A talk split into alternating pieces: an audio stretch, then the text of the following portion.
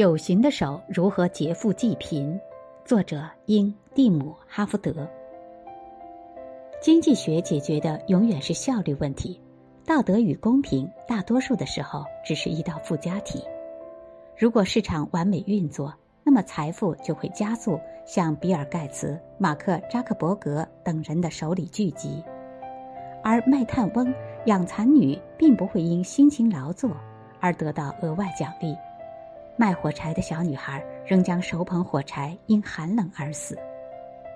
那么，如何借助市场实现公平、道德与正义，关照弱势群体，保障他们基本的生活权利？卧底经济学家借助领跑理论，给出解题思路，以政府有形的手来调教市场的钟表，即在不损害市场效率、不造成资源浪费的前提下。由政府重新为因特殊原因而仅能慢跑的运动员设置起跑线。有一个冬天，英国有二点五万贫困老年人因无钱购买燃料受冻而死，舆论界一片讨伐之声。但政府为解决这一问题，有两个截然不同的备选方案：其一，通过降低燃料税费，使供暖价格下降。但这一普惠政策会造成燃料的过度消费，导致环境污染。其二，反其道而行之，提高燃料税费，将增加的收入用于补贴那些低收入的老年人，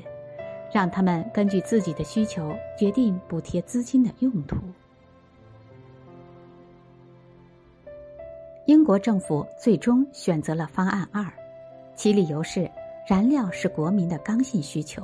即使政府多征一点税，国民也不会改变他们的消费行为，其价格敏感度相对较低，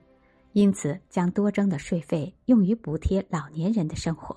让他们择其所需而消费，同时不会增加对环境不必要的污染。政府这样做虽然损失了一点市场公平，但这种劫富济贫的方案却为经济主导的理性世界注入了温情。需要指出的是，政府的劫富济贫虽然比直接干预市场导致市场失灵更为有效，但它并非能解决所有的社会问题。任何关于道德、公平与效率的难题，无不牵涉多方面、多层次的问题，